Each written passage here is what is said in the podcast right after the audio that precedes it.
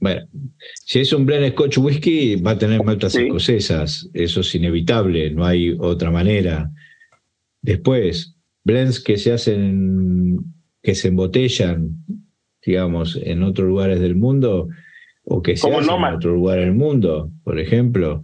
Este, bueno, no más de whisky escocés, pero que sería un finalizado, o sea, sí, como que se embotella Escocia. Este, pero muchos whisky salen de Escocia a granel y se embotellan en otros países. Pero también hay países que elaboran de pronto su propio blend, que puede ser con maltas escocesas, como puede ser con maltas brasileras, canadienses o japonesas, o sea, puede ser de cualquier lugar del mundo.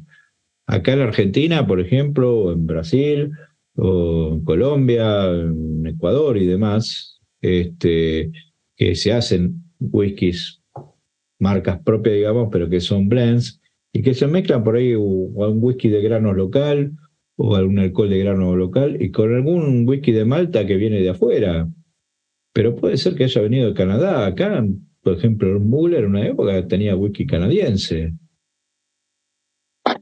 Sí, O sea, eh, y, este, por ahí, te o sea, o, no ni siquiera, ni siquiera por ahí a lo mejor eran whisky, sino que era este, un destilado de Malta que no llegó a añejar este, tres años para hacer whisky, ¿sí? Porque ahora uno puede salir a granero, o sea, tiene que salir mezclado.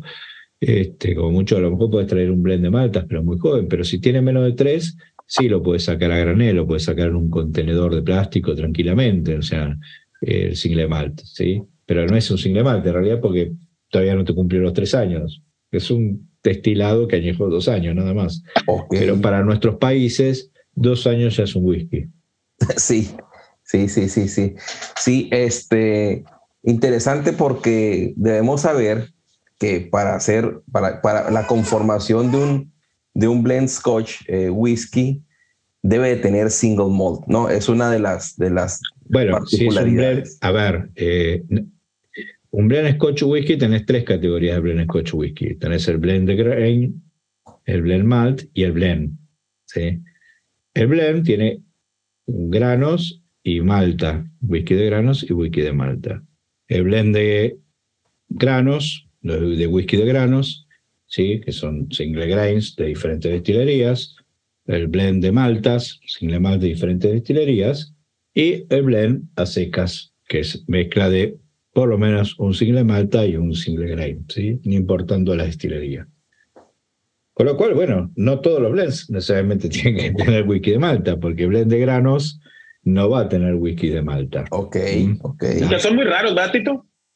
Son raros, son raros, pero hay. Con Box tiene, por ejemplo, pues hay, hay blend de granos. Este, el High Club, por ejemplo, es un blend de granos. Ajá. El Chivas Polo, el Chivas Polo, eh, la edición de, perdón, el Royal Salud Polo blanco, este, ese es whisky de grano, ese es blend de granos. Ay, ay. No es lo más usual, ¿no? Lo más usual siempre va a ser el blend Scotch whisky, el que es mezcla de whisky de granos y whisky de maltas. ¿Mm? Y sería interesante tener la, la, oportunidad de probar esas experiencias, ¿eh? Por lo menos yo no lo he, yo no lo he tenido. Eh, yo he probado. Oye. Por lo menos los de Compabox son más interesantes que los demás porque, bueno, tienen todo un proceso. Y también eh, en una ocasión, eh, recuerdo que en el episodio de, de, Highlands, eh, que Daniel Caballero dijo que también estamos hablando de, de, escocés, ¿no? Porque también si lo pones en América y si destilas con un alambique de columna y si tiene cebada, finalmente no, no, no es considerado single malt en Escocia, pero acá probablemente... Un single malt, no, pero es, es, de acuerdo a la región, no estamos hablando de, de whisky cosas en, este eh, momento. Lo que pasa, a ver, el único país, digamos, la definición de single malt existe en las normativas en Estados, eh, perdón, en Escocia, en Irlanda y en Europa. ¿Sí? Normativas, tal cual. Normativas, o sea, se define claramente, ¿sí? No por... En Estados Unidos está en análisis la definición de lo que sería single malt, que no necesariamente va a ser igual a lo que es Escocia, Irlanda o Europa, ¿sí? que ellos definen Single Malt es el whisky 100% cebada malteada, destilado en alambique pot still, ¿sí? y añejado un mínimo de tres años. ¿sí? Bueno, y ahorita, ahorita hablé de, de, región, de Highlands. Hay, otro, otro, también otro mito muy interesante que esto lo trajo Tito eh, y nos dice que cada región de Escocia, hablamos de las regiones, ya las conocemos, eh, Highlands, Lowlands, eh, Isla, las, regiones tiene, tiene características propias y se, se diferencian entre sí. Tanto así que en la, en la, botella de blend Scotch Whisky, que muchas veces no conocemos, o de, de Single Malt, perdón, tiene ahí Highlands, Space, en sus inicios. Isla. inicio yo también. Era en sus inicios porque con la información que cuenta tu servidor y un análisis que hice yo en la Universidad de Harvard, eh, eh, salió, resultó que sí, exactamente en un inicio. Eh, no nada más por eso, sino también por temas de, de, impuestos de los, de los estos verificadores fiscales que, que acudían. Eh, el whisky se producía y tenía ciertas características pues de acuerdo a lo que tenían a la mano en las regiones. Hoy por hoy, Tito lo va a explicar con más certeza y detalle. Ya eso quedó solamente como una especie de pues tradición más que nada porque ya hay whiskies ahumados en, en Highlands, que hay whisky sin ahumar en, en Isla, etcétera, ¿no? Entonces, bueno, Tito, te dejo a ti. A ver, la, la, división de regiones, eh, digamos, la, originalmente nació por una cuestión socioeconómica, política, ¿sí? Que nace, nada más se separó lo que es Lowland de Highlands. Es una línea imaginaria que atraviesa Escocia y la divide en dos partes, lo que está por arriba y lo que está en las tierras altas, las tierras bajas, nada más. ¿Sí? Este, y todo lo que es eh, la parte insular pertenecía a las Highlands. Estamos. Pero una cuestión, como decía Dani, en principio también este, una cuestión impositiva, porque las Lowlands eh, pagaban menos impuestos por la cebada que en las Highlands. ¿sí? ¿Por qué? Porque las Lowlands tenían ese beneficio no, no, la verdad no, no me acuerdo bien, pero bueno, era así. Entonces, en principio, muchas destilerías estaban en las Lowlands y no tanto en las Highlands. Ok, ok. Y en realidad de las Lowlands se destilaba más todo lo que era más grano, porque es lo que había otro tipo de grano más que la cebada. Este, entonces, claro, le daba un perfil distinto. En las Highlands se dice eran whiskies más pesado, más denso, porque utilizan también otro tipo de alambiques. El clima era muy distinto y el agua también. Pero luego se fue también diferenciando un poco. Lo que es Isla, bueno, ahí ellos siempre trabajaron mucho con la turba, la turba local que tienen ahí, era muy especial, entonces todos sus whisky por eso son muy ahumados, muy intensos, muy turbados. Luego tenés Campbellton, que es una región, que es una ciudad, pero que abarca como un distrito muy chiquito, que se desarrolló mucho a finales del siglo XIX. Eh, las destilerías, ahí era un gran concentrado de destilería, pero aparte, ¿por qué? Porque tenía salida al mar directo, o sea, tenías el puerto y la comunicación con las islas. Todos los wikis de isla iban a parar a Campbellton. Y de ahí se distribuían después hacia el resto, o de ahí se hacían para los blends era un lugar donde muchas empresas de blends. Si vos te y de ahí, Tito, será Tito que Glasgow, toda esa zona tiene mucho influencia en lo que es este, el tema después de, de los grandes eh, centros de, de, armado de blends.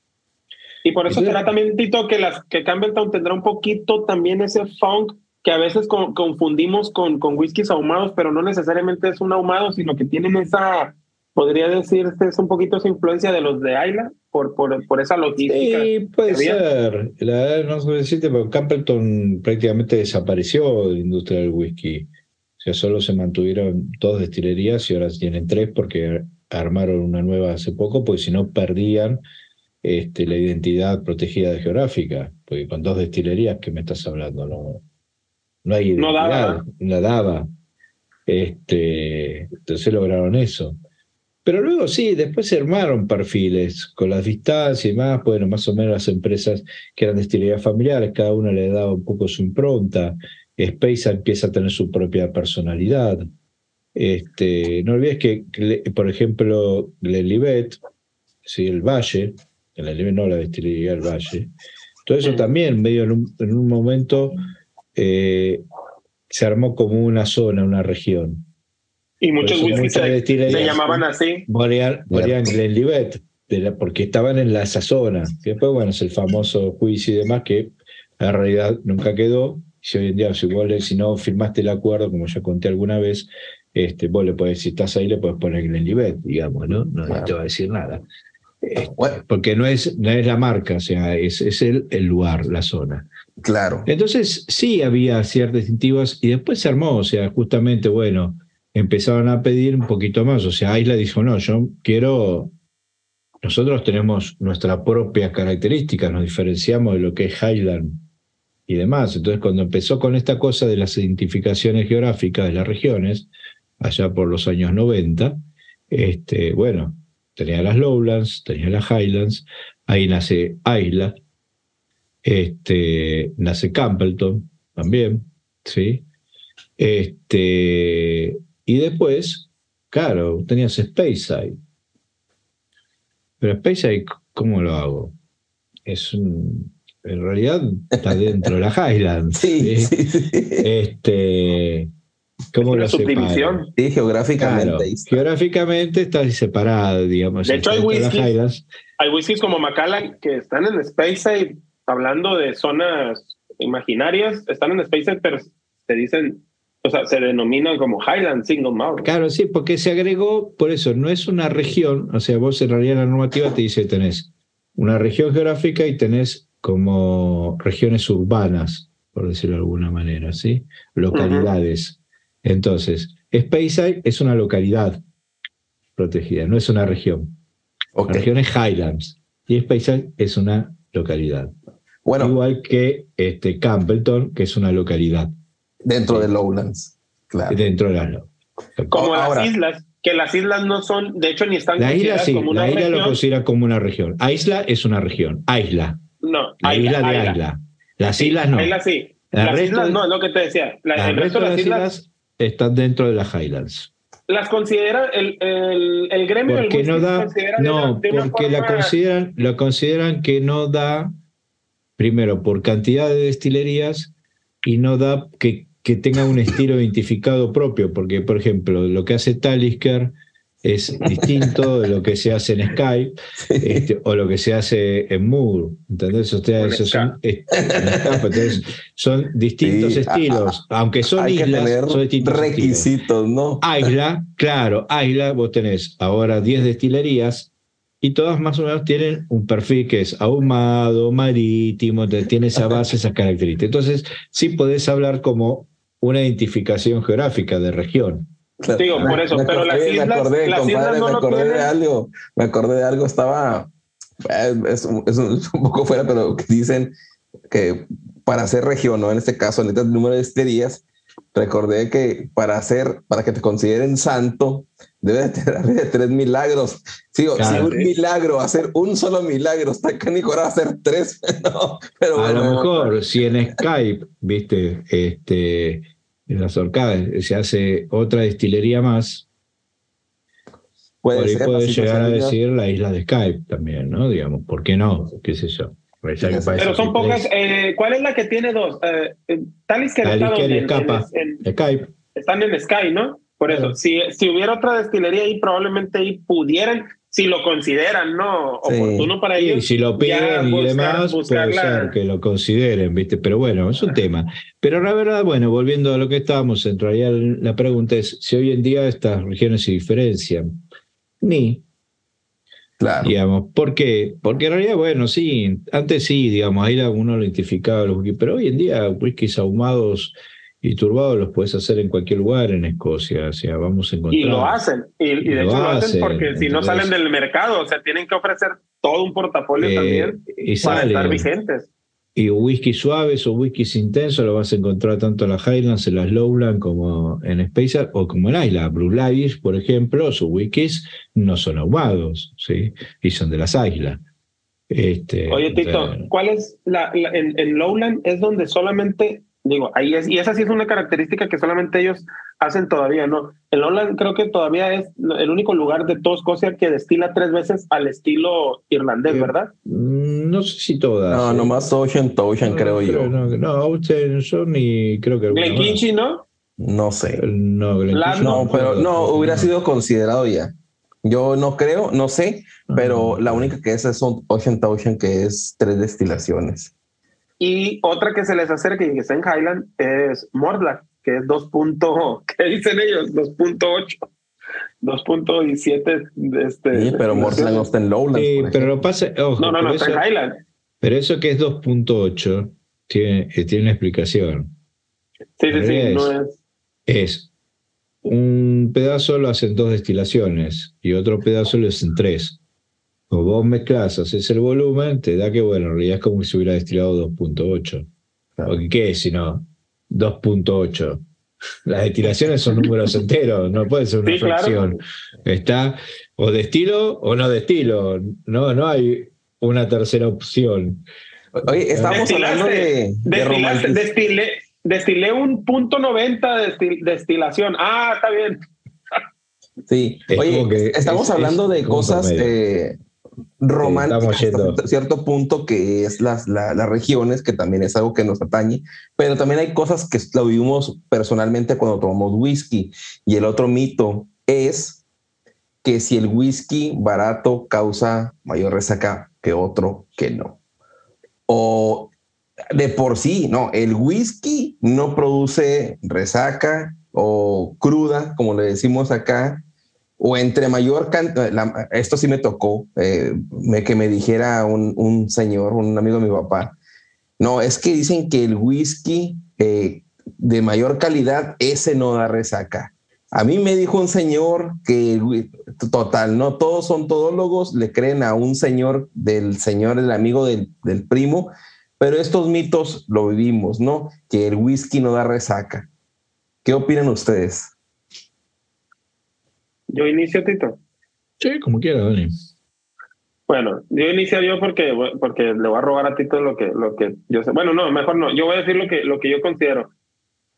Mi teoría es, un whisky te da resaca, ya sea que ingieras mucha cantidad de él o poca, si, te lo, si no te lo tomaste a gusto, un whisky o cualquier destilado, si no lo bebiste a gusto, o sea, si no lo disfrutaste, si no estuviste cómodo con él durante el tiempo que lo bebiste, al día siguiente vas a amanecer probablemente con una resaca, pero más provocada por la situación mental o de estrés que te generó o de que no estuviste tan cómodo haciéndolo, que por el tema científico del consumo de porcentaje de alcohol que entró en contacto a la sangre y al organismo y el cual pues ya te ocasiona ciertos síntomas que son de resaca, ¿no? Eso yo, eh, a eso yo lo asocio más con el tema de si un whisky este, más bueno más caro no te causa resaca de más calidad que uno, que uno económico.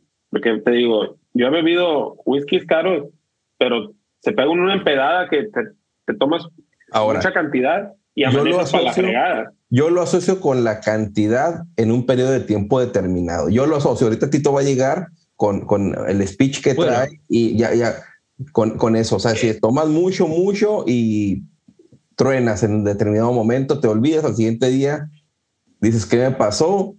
Y tienes el malestar, ¿no? A ver, ¿qué, qué opinas? Y yo después de que, y después de que llegue Tito, voy a dar un ejemplo mío. dale, Tito. Eh, para ejemplo, ya tenemos muchos tuyos. Eh, bueno, acá primero, bueno, no sé, hay que diferenciar un poco entre lo que es emborracharse, embriagarse, ponerse en pedo y otra cosa es la resaca. ¿sí? Ok.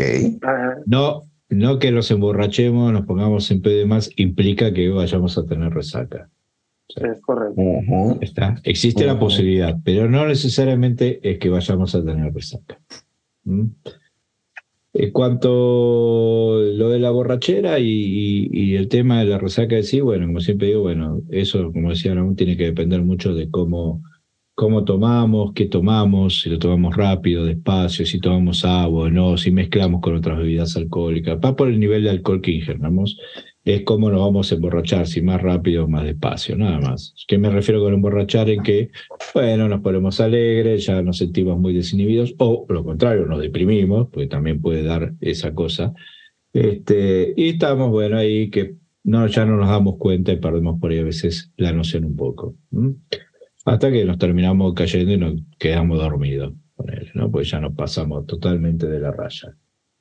En cuanto a empezamos a, decir pendejadas, ¿no? Sí, pendejadas, qué sé yo, te pones agresivo, violento, ¿viste? Bueno, cada uno va a ir, se dará cuenta cuando llega a ese estado de borrachera, más que cuando tenemos un alto nivel de alcohol en sangre, ¿sí? Nos hacen y más si queda grabado en video. Y nos hacen una prueba de alcoholemia, bueno, y explota el alcoholímetro, ¿sí? Pero esto no quiere decir que al otro día vayamos a tener resaca, que nos pueda doler la cabeza, el estómago, pues nos den ganas de vomitar, lo que sea, no necesariamente, ¿sí? porque ahí va a depender también de cómo hayamos bebido y si relajamos y cómo nuestro cuerpo metabolice ese alcohol que ingerimos.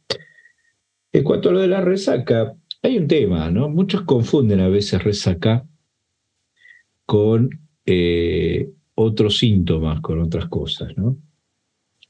¿Qué sucede? Sobre todo en nuestros países, ¿sí? que sabemos que tenemos los blends económicos, que suele ser lo que se utiliza mucho para emborracharse, este, y demás, no son whisky que vienen embotellados de, origen, de Escocia, por ejemplo, sino que, como dije antes, se lo mezcla con alcoholes o con whisky de granos locales, ¿sí? este, estilados. Y hay que ver en ese caso también la pureza de esos alcoholes. ¿sí? Recordemos que si el alcohol no era muy puro, va a tener muchos residuos. Bueno, esos residuos que puede tener ese alcohol o ese whisky de grano que se utilizó en esa mezcla, bueno, si ingerimos mucha cantidad, y puede ser que nos dé después al día siguiente dolor de cabeza, mareos y otras cosas. ¿Pero por qué? Pero no es por el whisky en sí, ¿sí? porque lo que era el whisky de Malta, de la escocés está bien, sino por esos este, residuos. Nivel de impurezas. el nivel de impurezas que tiene, ¿sí? Porque a lo mejor si se filtró un poco de, metanol o de algún otro tipo de alcohol nocivo, bueno, nos va a producir esos síntomas, ¿sí? Porque el alcohol en sí, si yo tomo un single malt, es muy difícil que al otro día tenga resaca. Entonces la resaca va a estar dada más que nada por la calidad ¿sí? del alcohol, no digo del whisky, del alcohol que se utilizó, ¿sí? recordemos eso. Eh, obviamente también la cantidad, si yo me tomé cuatro litros de whisky, bueno, sí, seguramente voy a tener resaca, voy a tener una resaca de la puta madre porque me va a patear el hígado, o sea, el hígado va a decir, basta, flaco, no, no puedo con esto, ¿sí?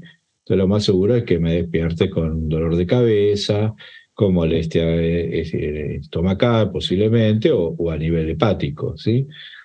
Pero es distinto, o uno se da cuenta cuando es por, por esto o si es por eh, que tomé whisky que tenían impurezas.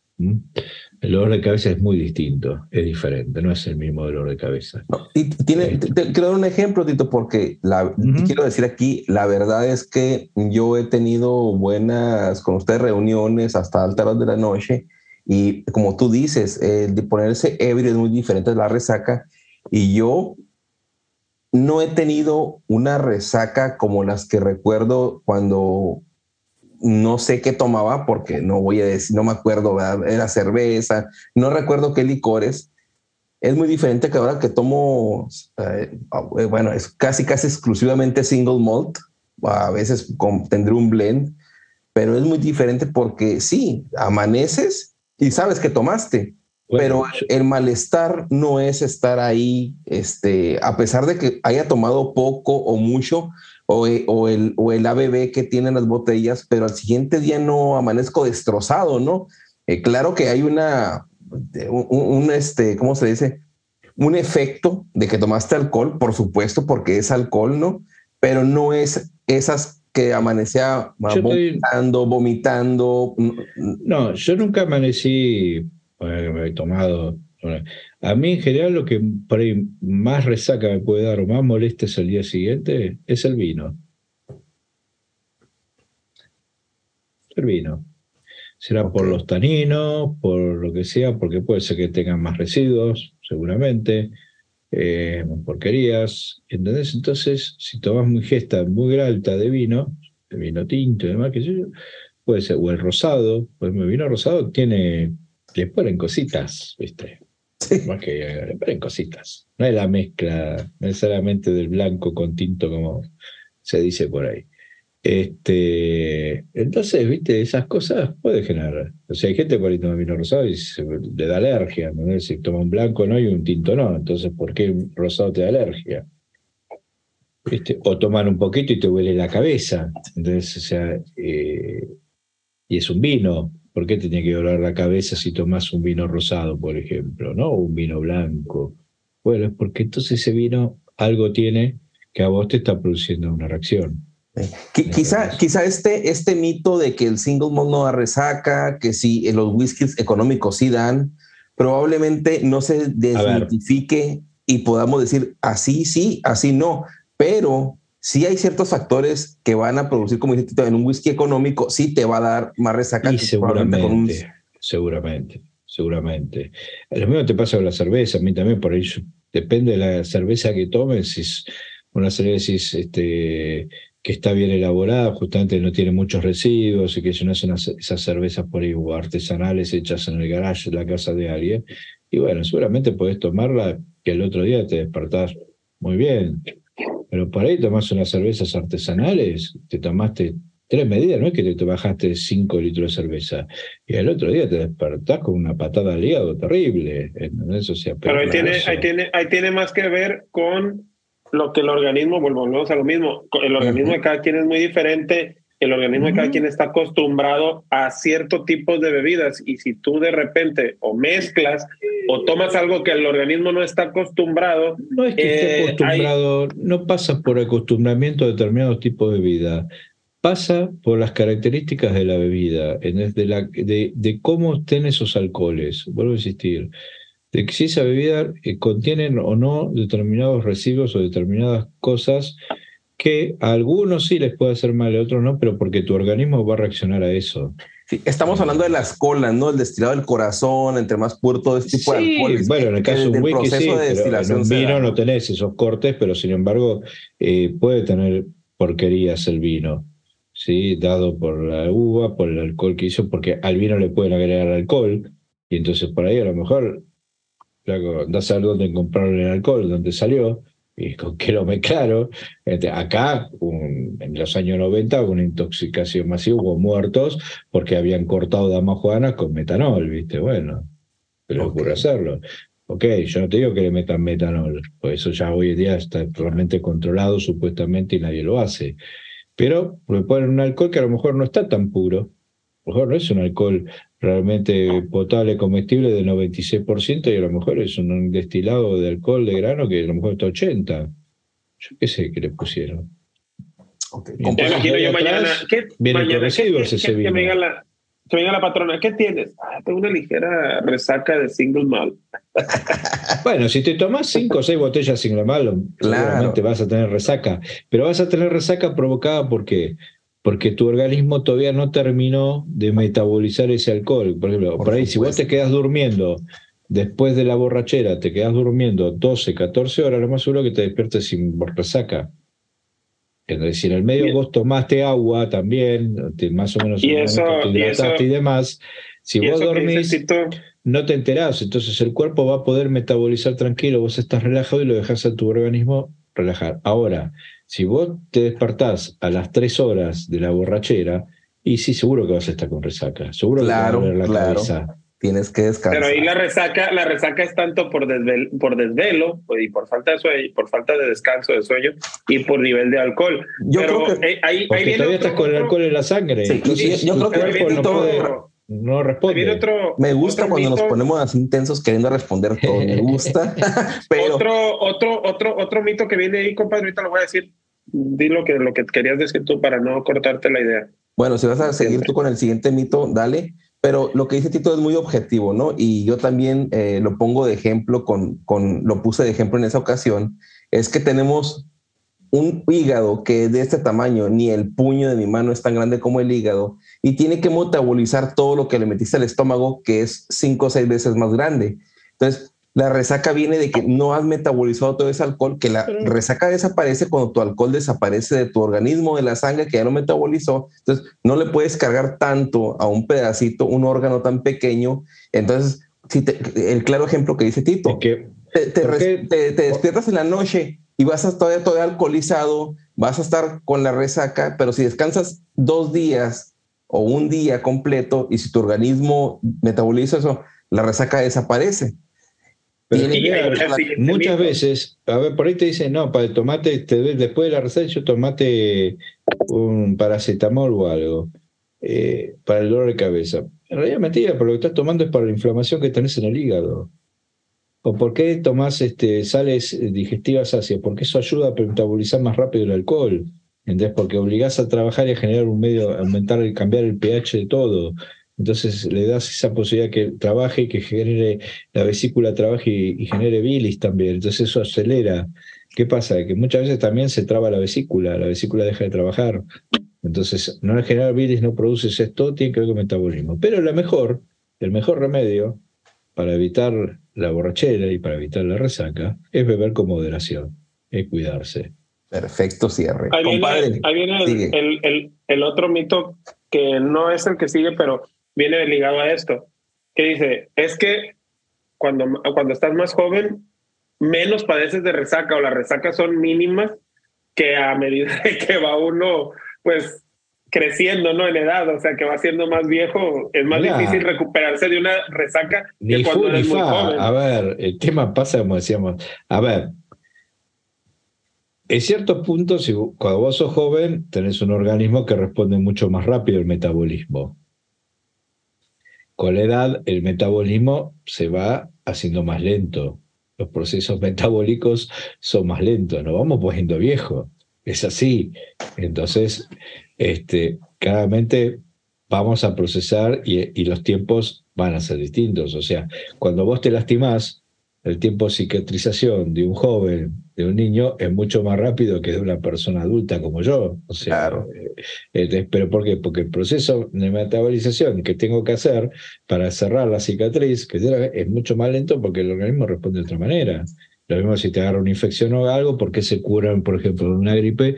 Los jóvenes se pueden curar más rápido que, que, que un adulto mayor. Bueno, por eso, pues si tu inmune está preparado, trabaja de otra manera, ¿sí? Este, eso es claro. Ahora, todo pasa también por cuánto bebas y cómo lo bebas. Más allá de sí de la edad. Y qué bebas. Y qué bebas. Claramente cuando uno es joven también tiene energía eh, distinta sea, se va a cansar menos, o sea, supuestamente, bueno, te cansarías menos, tenés mejor respuesta también a eso, ¿no? O sea, tenés más reserva energética también de pronto. O sea, el cuerpo te responde de otra manera. Sí, es como lo decía yo, para cerrar este punto, yo de joven sufrí de resacas que la estoy sufriendo ahora en estos ah, no sé cuántos años de, de whiskero. Es menos la resaca, a pesar de que yo sé que he tomado más alcohol eh, por, por eh, bueno, el alcohol, el alcohol volumétrico que trae una botella que es puro y que está tomando puro, puro, porque muchos me dicen, ¿cómo lo vas a tomar puro? pero aún así no tengo la consecuencia de la resaca, que es el punto, ¿no? Eh, pero porque lo tomas de otra manera. Sí. bueno, de la misma manera. El siguiente punto o el siguiente mito que también es muy interesante, como todos los que hemos visto anteriormente, y bueno, cambiando un poco de tema, es que el whisky no evoluciona con el paso del tiempo. Déjalo ahí, tu whisky va a permanecer igual, ahí va a estar. Eh, casi, casi está herméticamente y no va a pasar nada. Este punto, ¿cómo lo ven? Bueno, estamos hablando de whisky de la botella, obviamente, ¿no? O sea, no. Okay, whisky. En la barrica sí evoluciona con el paso del tiempo. En la botella, a ver, digamos, acá hay, se confunde un poco el concepto de eh, añejamiento, edad, con evolución o cambios o modificaciones ¿sí? o alteraciones. ¿sí? A ver, el añejamiento ¿sí? es un proceso muy complejo que abarca muchas cosas, entre ellas la maduración. Y la maduración es una parte más, o sea, que es donde se va transformando el whisky hasta que llega al punto que consideran que está listo, que está maduro. Una vez embotellado, y el añejamiento habla de la edad, de hacerse viejo. Añejar es ponerse viejo. ¿sí? La normativa lo que dice es, la edad está dada por el tiempo que pasa en la barrica. ¿sí? O sea, el tiempo que llevó ponerse viejo, añejarse. Ahora, cuando vos lo pones en la botella o lo sacás de la barrica, no contabiliza más edad. Se considera como que falleció, que no estás vivo. ¿sí? Se cortó, se cortó su maduración, se cortó. Se cortó, sí. Pero, digamos, dentro de la botella, no es que eh, la botella sea algo inerte, es un de vidrio, ¿sí? A diferencia de la madera, que eh, al estar en contacto le va a estar aportando. El vidrio no va a aportar nada. ¿sí? Entonces, no podemos hablar de que sigue madurando, ¿sí? o que va a evolucionar, porque no tiene con qué este, interactuar. La botella bien cerrada, si estamos hablando. ¿sí? Si está una botella cerrada, la, que después vamos la guardo. Ese, ese, punto, ese mito después. Eh, la guardo no va a evolucionar nada ¿por qué? porque el whisky no está interactuando con nada que le produzca cambios. Eso siempre y cuando yo lo guarde dentro de una caja, en un mueble, que no le dé la luz, temperatura controlada o más o menos estable, qué sé yo, no va a pasar. No tiene por qué cambiar nada. ¿Sí? Ahora, si yo la botella la dejo a la luz del sol, y bueno, sí, va a haber un efecto va a haber un calentamiento, va a haber un enfriamiento, o sea, el líquido va a sufrir, aunque esté dentro de la botella, no está aislada térmicamente, entonces va a sufrir. Ese sufrimiento, ese producir una evaporación microscópica, empezó a producir, vuelve a condensarse, porque cuando está cerrada no puede escapar, eso vuelve a condensar, va a generar algún cambio. Perceptible o no, no lo sé. Hay dos, hay dos puntos que se van a que se, concretan en este primer, primer mito, ¿no? Que es que el tapón de corcho, como tú dices, está eh, también afecta al whisky y otro es que cuando ya lo sacas y le pones un decantador, eh, cambia el whisky. ¿Qué opinan de estos puntos que van bueno, que van unidos a este primer, a este primero que, que la, la botella, si no la abres, no cambia? No, la botella, una, vez que vos abrís, y ahí ya va, el líquido va a interactuar con algo, que es el medio ambiente. este, y dependiendo del medio ambiente donde esté, bueno, va a sufrir cambios. A ver, si a esto le llamamos evolución, no, yo digo que no, no es una evolución. Acá no evoluciona. Aparte de evolucionar, ¿qué sería? No sé, evolucione, ¿a qué va a evolucionar? Es un whisky, ya está, el whisky es whisky.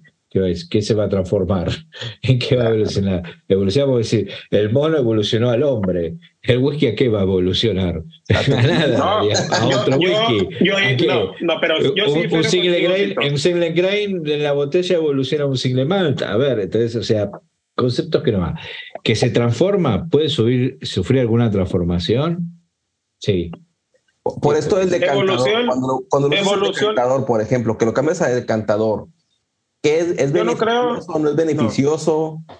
Yo no creo, perdón, yo no creo, y eh, tocando el mismo punto anterior, que, o sea, que necesite cambiarse un decantador para que un whisky evolucione. Yo sí considero que el whisky evoluciona dentro de la misma botella después de destapado la primera vez y de que vas bajando el nivel. Y no solamente el whisky, o sea, ya lo hemos escuchado de viva voz de Tito en puntos anteriores o en mitos anteriores, que también el paladar de uno va evolucionando y que también uno va cambiando, ¿no? Con el paso del tiempo.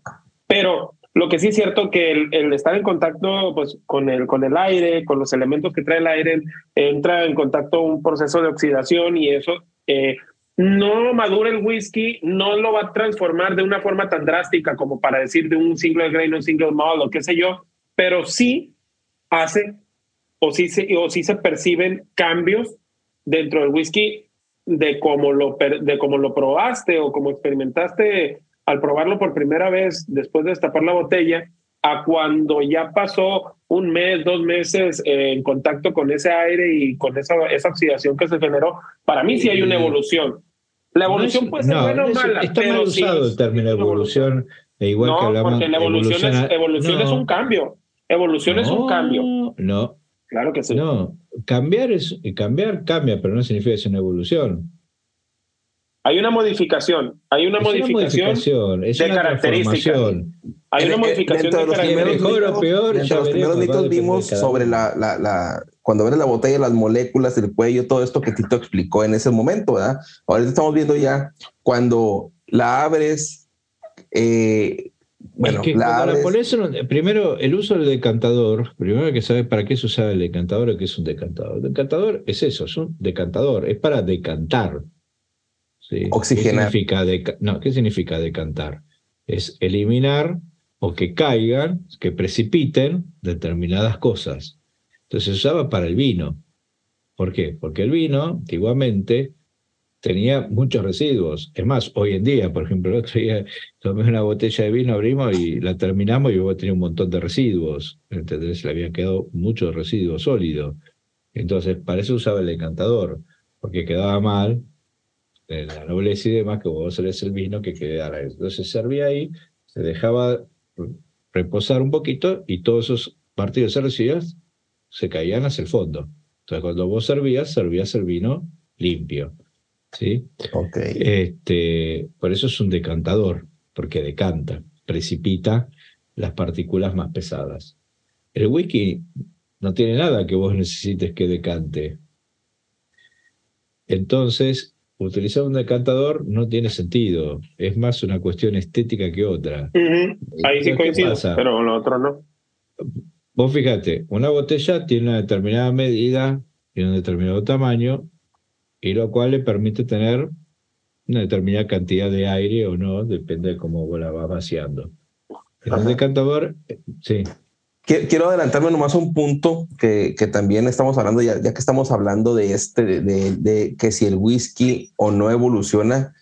Bueno, tú dices, no evoluciona, no madura, no se le puede poner más edad porque esto proviene de la barrica, ¿no? Co- Cosa eh, totalmente objetiva, ¿no? No le podemos poner más añada y no, no evoluciona dentro del- whisky. Esto evoluciona a partir de que abrimos, lo que dice mi compadre Daniel, que es cuando interactúa el oxígeno con el whisky, que es muy diferente. Ahora, el, beneficio, eh, que si es beneficioso o no para, para el whisky, almacenarlo en un decantador, la propiedad de la primera, el primer, eh, o- o por qué se puso un decantador era por el uso del vino. Ahora, ponerse el whisky, ¿es beneficioso el uso de este decantador para almacenar whisky? Eh, ¿Qué beneficios trae? No, por eso, eso es lo que iba. ¿Qué pasa? La forma del decantador, primero y principal, es de cristal. En general, si vos vas a usar un decantador, es para exhibirlo, lo cual lo vas a dejar a intemperie. Después, en general, el tapón que tiene el decantador no es muy También. También, Va a eso estar es cierto. Y por otro lado, en general, un decantador, por ahí no lo vas a llenar completo. Entonces también le va a dejar una alta cantidad de whisky. Pero ¿qué sucede? Eh, ese El corcho, por ejemplo, decantador- ese punto que pero tocas hay, otra, corcho. pará, pero hay otra, hay otra cosa que la gente a ver. a veces no se da cuenta. Si vos ese decantador lo usás para distintas cosas, fíjate que la forma que tiene el decantador es bastante hinchapelotas para lavarlo. ¿Cierto? Entonces, eh, adentro, ¿cómo lo vas a lavar? Y vas a tener que usar alguna escobilla de esas cosas y vas a tener que usar detergente. ¿Sí? Y vas a tener que enjuagar. ¿Y cómo te aseguras que quede bien enjuagado? Que no quede alguna cosa de detergente metido ahí adentro. Empecemos por ahí, lo básico. Entonces después vas a meter otra cosa, el whisky, un vino, lo que sea, y te va a tomar el gusto de detergente. Porque bueno, te das cuenta si le quedó detergente o no, o sea, no lo ves. Entonces, a mí me ha pasado, te digo, no con un decantador, pero en un lugar que limpiaba las copas, las enjuagaron y después que sirvieron tenían gusto de detergente, estaban mal enjuagadas. Yo creo que el decantador es no como más para exhibición, como tú dices, cuando tienes una fiesta que a, ver, mejor si yo es tengo para una que sea bonito. Y no quiero que la gente sepa que le voy a meter 100 pipers, ¿sí? Porque no quiero. Entonces les voy a decir, no, le puse un buen whisky, pero no digo qué marca es. Sí, vamos a tomar este, whisky esta noche. Acá, esta noche está acá, pues no sé, se me rompió la botella, se rompió el corcho, entonces la puse el decantador, que yo, me da cualquier excusa. ¿sí? Ahora, si vos te lo sabés, te asegurás que lo vas a tomar en esa noche o en los dos, tres días que siguen, perfecto, metelo en el decantador, no pasa nada. Ahora, si vos lo vas a poner en el decantador y lo vas a tener ahí y lo vas a guardar por seis, siete, ocho, nueve meses, no. Lo más seguro que cuando lo vuelvas a probar vas a sentir que es otro whisky. Eso sí, si mejor o peor, va a ser otro whisky, no va a ser el whisky que compraste. Oye, y tocabas un punto muy importante, el corcho. Sí. ¿Cómo afecta al whisky o beneficia en su caso este, este, el, famoso corcho? Yo empiezo. A ver. El corcho, el corcho realmente es un recurso.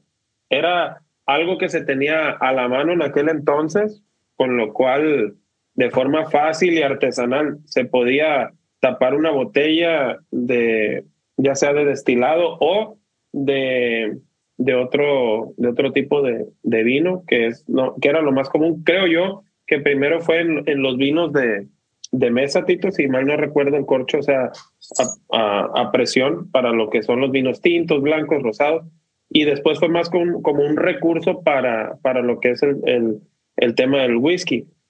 Que sea benéfico o no, ahí sí Tito es quien tiene más datos y quien nos va a aclarar más el, el punto. En mi opinión, el corcho me gusta porque es romántico, porque estimula los sentidos, en este caso el del, el del, el del, el del oído, el, el, sentido del oído no, no lo estimula, pues obviamente para, para generar esa sensación, el nivel de experiencia, qué sé yo. Eh, hay gente que dice que el corcho no es bueno porque pues si no lo humedeces, que se van a fugar, este, ¿cómo se dice? Características, que si el corcho se rompe y se queda pegado. En mi experiencia con las botellas que yo he tenido oportunidad de destapar con corcho, yo creo que he tenido accidentes solamente con tres, a lo mucho, si del que yo recuerde, tres de, pues obviamente más de 200 botellas que he destapado hasta ahorita. Y creo que es un nivel, un porcentaje bastante bajo para el beneficio que a mí, Dani, de la ruta del whisky me ofrece el, el sonido estéticamente o visualmente el corcho, a mí me, me, encanta más que otra cosa, ¿no? Y el tema de taparrosca, no dudo que sea más confiable, más hermético, eh, menos problemático de, de, conservar, pero pues no, se me hace más industrializado, menos romántico, vaya. Ahora sí, le doy paso al que sí sabe. Bueno, yo te cuento, porque nuevamente no sabes, el uso del corcho, eh, ya lo usaban los romanos para tapar este, donde guardaban el vino, ¿sí? las ánforas, las vasijas de cerámica. La usaban el corcho, ponían el corcho y después la tapaban con resina y demás, o sea, la lacraban, digamos, ¿no? Está ya, ya muy antiguo, estamos hablando de 3.000 años posiblemente antes de Cristo, ya algunos babilonios persas pues, también lo usaban. Ya eh, el corcho ya se usaba como tapón. Es muy práctico, es fácil, lo cortás, lo moldás y, y va. Y, ese, y realmente logra ser bastante hermético. Entonces evitas el derrame. Y por eso también, bueno, después encima lo lacraban o le ponían alguna cosa como para sellar también, ¿no? Porque no era todo perfecto. ¿sí? como es, puede ser ahora. Este, después cuando se empieza a utilizar allá por el siglo XVII más o menos este tema de las botellas, ¿sí? ya empieza a utilizar más la botella de vino, bueno, con que había que llevar corcho. Este, entonces, bueno, de ahí viene, ¿sí? porque es un elemento muy práctico para, para estas cosas, para cerrar y, sellar botellas y demás. Entonces, obviamente, cualquier otra bebida alcohólica o cualquier otra bebida se puede utilizar el corcho. Se utilizó también el whisky, el whisky se utiliza el corcho. Obviamente, vamos a empezar a embotellar. Este, lo que pasa es que el corcho se volvió un producto caro, difícil de conseguir, o sea, el, tema de que es la corteza de los árboles y demás, bueno, Se empezó a volver un producto caro. Entonces empezaron a inventar otros tipos de, tapas. el corcho siempre fue muy práctico, porque la verdad que es muy hermético y evita también eso, eh, estar en contacto con el aire. Sobre todo, bueno, la botella de vino permitía cierta oxigenación, que es lo que necesita. El whisky se le ponía justamente encima por ahí un, un tapón de, metal, justamente para lograr eso, ¿sí? O se lo lacraba. Las vasijas, por ejemplo, vemos las vasijas eh, viejas, este, Valentine y demás, bajo el que tienen el corcho y arriba tienen este, la cera, ¿sí? Este, para sellarlo bien. Como garantía, aparte de protección también, de que no te lo abran y te vuelvan a, a rellenar. Entonces, pues empiezan a utilizar eh, inventar la tapita clip, digamos, ¿no? Esa que, que se destraba y que subía, que se acuerdan por ahí la botella de cerveza antiguamente también, no la de destapar, sino la que era, viene con una trabita. Tiene dos cositas con una bisagrita que se abría y se trababa. Esa era de plomo. Utilizaba mucho, se usó mucho, ¿sí? Hasta los años 50 por ahí. Este, hasta que un argentino inventa la tapa rosca. La tapa rosca la inventó un argentino. Okay. La inventó un argentino. Esta tapa así la inventa un argentino. Este, y ahí, bueno, los costos, obviamente, esto es metálico, pero es mucho más barata de hacer el corcho, porque la otra tapita, y bueno, se empezó a usar esta tapa. Ahora bien, uno se preguntará, bueno, pero ¿por qué todos los wikis entonces no tienen tapa rosca? ¿No? Porque por ahí general los plens, los wikis más baratos, que ellos tienen tapa rosca, y los Ingremal todavía muchos utilizan corcho. Bueno, porque la tapa rosca no es hermética. No es 100%. Fíjate, yo pensaba que era más hermética que el corcho. No, no, no es más hermética que el corcho, al contrario, menos hermética que el corcho. Pero tiende a, tener ese, eh, o sea, puede tener o sea, cuando está cerrada, cuando vienes bien cerrada, o sea, cuando vos la compras, sí. Sí, obviamente, en hermética, pero después de eso pierdes la presión. Tiene el precinto acá de seguridad que hace que quede bien apretada, ¿sí? Pues aparte cuando lo ponen, lo ponen a presión y calza bien, ¿sí? Ahora, cuando vos empezás a abrir y a usar, esto es metal, esto se deforma, entonces vos empezar de esa forma. Fíjate que tiene adentro como una tapita de caucho, ¿sí? de plástico acá abajo, que es lo que hace que cierre hermética. Si no tiene eso, no hay hermeticidad, porque el metal sobre el vidrio no va. Y aparte va a tocar el metal. Entonces, con eso evitas, cuando vos ahí, por si volcás un poco la botella, lo inclinás, no toque el metal de la tapa, sino toca eso que es inerte, se supone, ¿sí? Entonces, que eso lo vemos, también estaba en las tapas de las gaseosas cuando era la chapita. Sacada siempre veíamos la chapita, ¿por qué? Porque era justamente para eso, para lograr que sea hermética y aparte para que el contenido no toque el metal o la lata, ¿sí? que, era la, la, tapa. Pero esto se va deformando.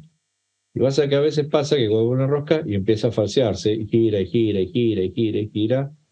pierde, pierde esa, esa, Y entonces ahí perdió la hermeticidad. Oye, Tito, y pregunta, ¿por qué el corcho es diferente dependiendo del tipo de vino o líquido que, que deposites en la botella?